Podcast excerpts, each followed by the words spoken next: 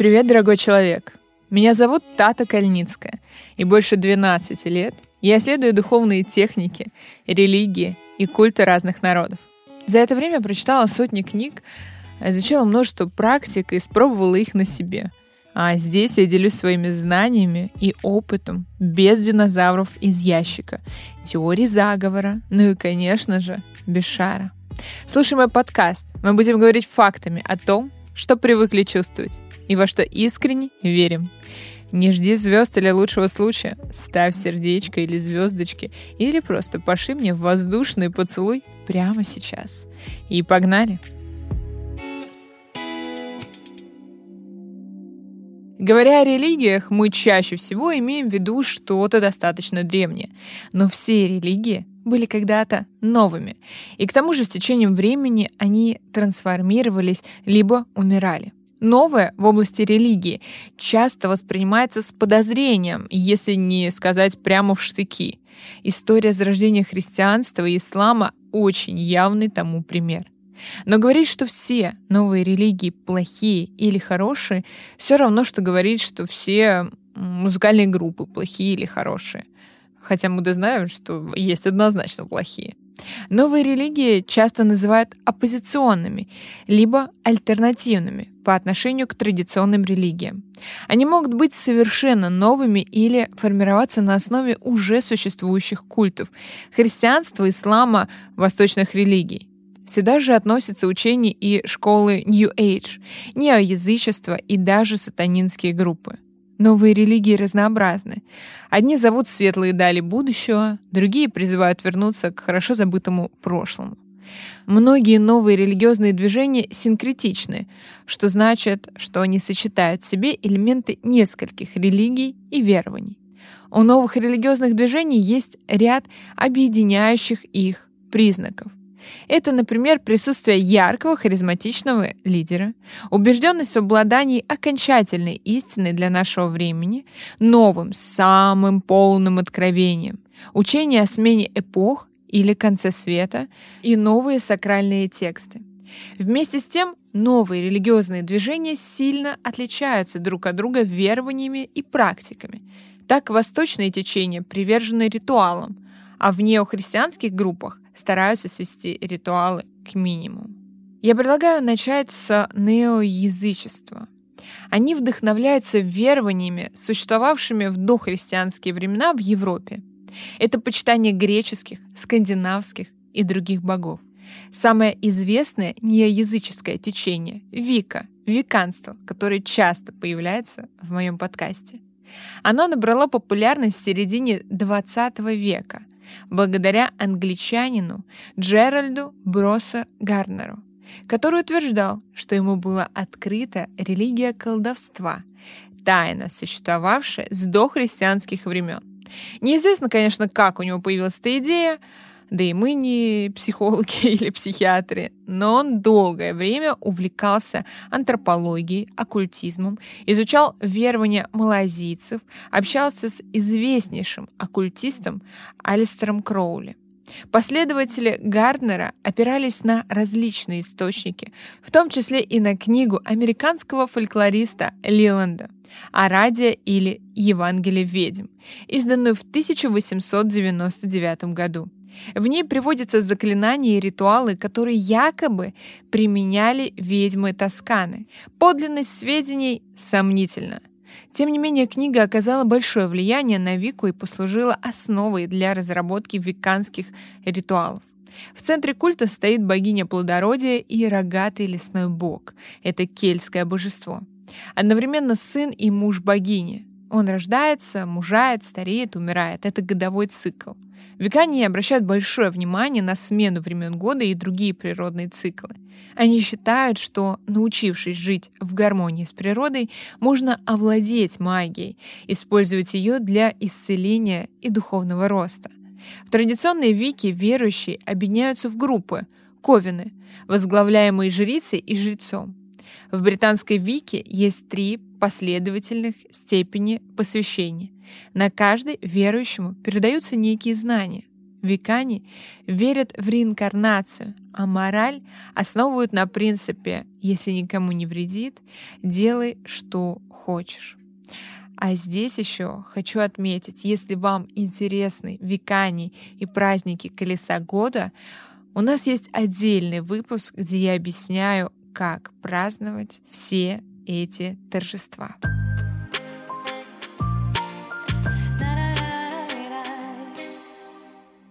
Следующее ответвление, которое мы узнаем, это псевдохристианская церковь объединения. Она была основана Мун Сом Мёном в 1954 году в Южной Корее. Он провозгласил себя новым мессией и вторым пришествием Христа. Написал книгу «Божественный принцип», которая считается его последователями авторитетнее Библии. Мун учит, что Адам и Ева должны были построить семью с Богом во главе, но Ева подалась искушению, и план провалился. Настоящий Мессия должен был создать такую семью, чтобы восстановить царство Бога на земле. Этим Мессией и является Мун Сон Мён. Он женат, в семье у него 14 детей. Для верующих это супружеская пара, истинные родители и истинная семья. В церкви объединения практикуют массовые бракосочетания.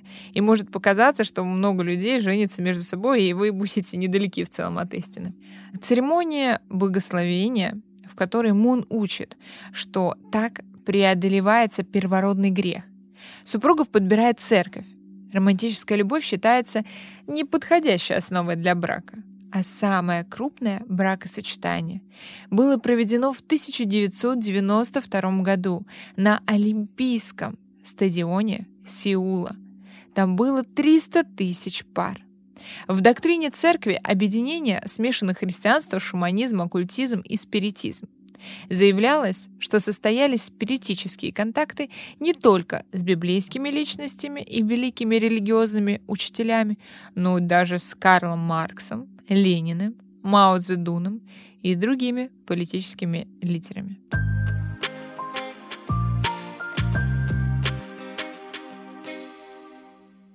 Религиозное движение нации ислама возникло среди афроамериканцев в 1930 году в Детройте. Почему африканцы приняли ислам? Потому что христианство у них прочно ассоциировалось с расизмом, а в исламе они увидели идеи равенства – но движение далеко отошло от традиционного ислама. Основателя нации ислама Фарда Мухаммеда верующие почитают как Мессию и Бога во плоти. Они считают, что все расы произошли от созданного Богом чернокожего человека, что именно чернокожие люди являются избранным народом, полагают, что совершать пятикратный намаз и пост Рамадан не обязательно, как и совершать паломничество в Мекку. Нация ислама выступает за улучшение духовного, социального и экономического положения людей негроидной расы во всем мире. Фальгунь — это переплетение традиционной китайской гимнастики цигун, элементов буддизма, даосизма, конфуцианства и китайских народных верований. Это религиозное движение возникло в начале 1990-х годов в Китае. Есть даже точная дата — 13 мая 1992 года, когда ее создатель Ли Худжи провел первый семинар по своему учению.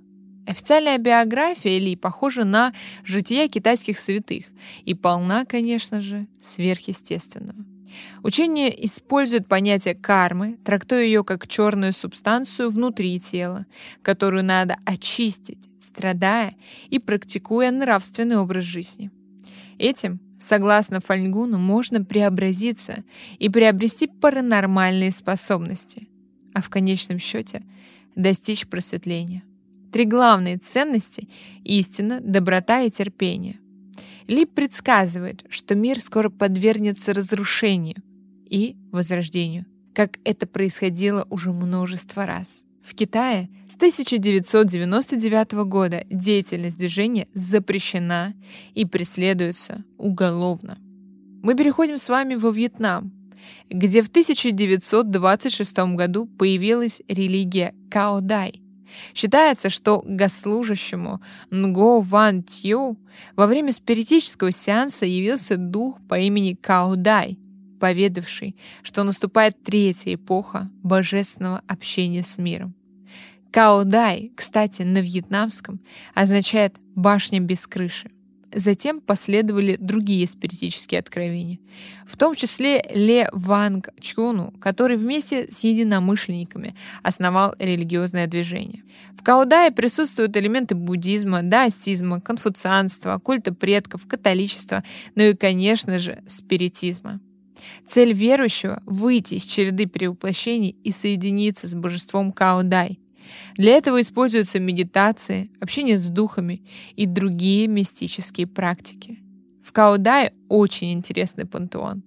Выше всех стоит Будда, за ним Конфуций. Богиня-мать китайский поэт Либо. В духовные наставники среди прочих попали Жанна Дарк и Владимир Ленин. Святыми считаются Лев Толстой и Виктор Гюго. Пантеон не окончательный и продолжает пополняться – Каадайские храмы одновременно похожи и на католические церкви, и на пагоды.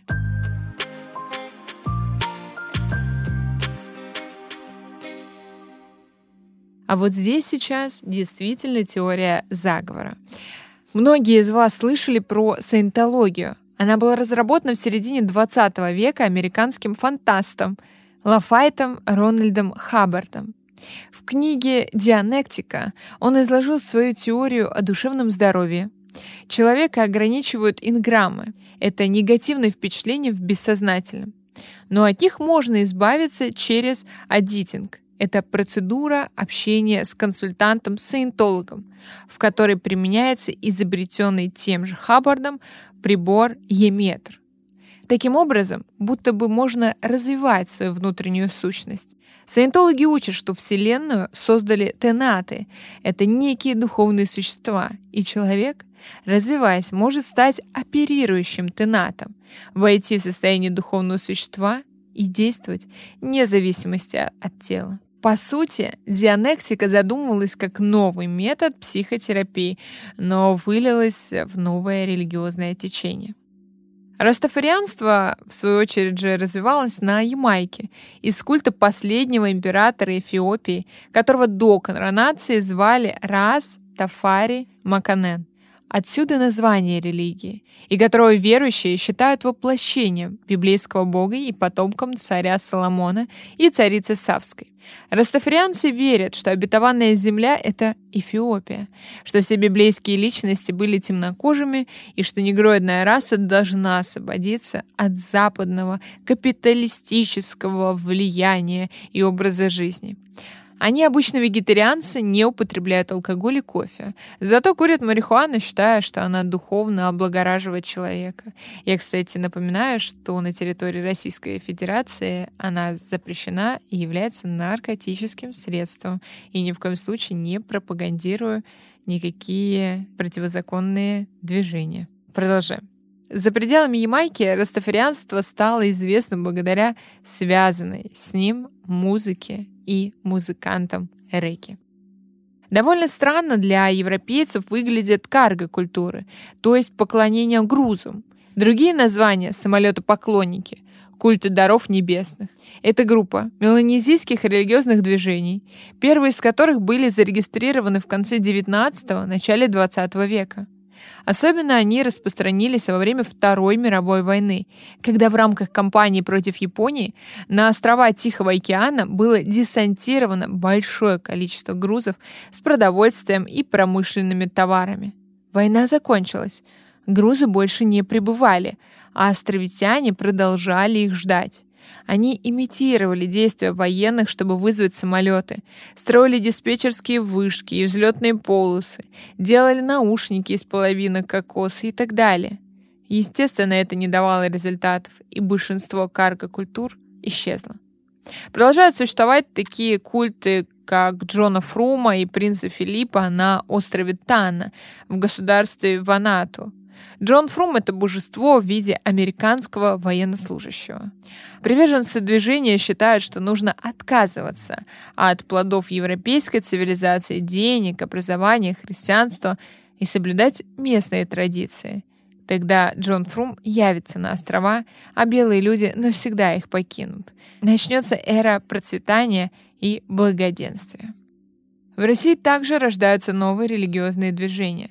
Так, в 1980-х годах в результате проповеди филолога и исследователя Древнего Востока и Индии Иоанна Береславского была организована Церковь Божьей Матери Державной. Береславский утверждал, что получил откровение от Божьей Матери. Таких откровений набралось на 20 книг. Это учение отменяет Священное Писание, заменяя его новыми откровениями, провозглашает третий, новейший завет Бога с человечеством и резко осуждает православие и другие формы диктатуры. С другой стороны, э, на территории России, Беларуси и Украины мы видим самую популярную разновидность неоязычества — это родноверие. Родноверы стараются реконструировать различные дохристианские славянские верования. В родоноверии много течений и групп, но один из главных постулатов — национальная и религиозная обособленность славян. Подчеркивается древность славянских народов. Говорится о том, что возвращение к так называемым истокам решит проблемы современности. Основная же проблема родноверия в том, что на самом деле достоверных сведений о славянском язычестве так мало — Отрывочная информация рассеяна в фольклоре и некоторых исторических документах.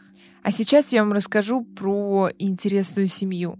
Николай и Елена Рерихи создали учение, которое переросло в религиозное движение. Это Агни-йога или живая этика, основы которого излагаются в 14 книгах. По словам создателя, учение возникло во время бесед с учителем мудрости Махатмой Морей фигуры полулегендарной. Движение объединяет теософскую традицию Европы и эзотерику Востока. Цель — внутреннее преображение и раскрытие способностей через овладение космической энергией Агни, построение моста между тонким, духовным и материальными мирами.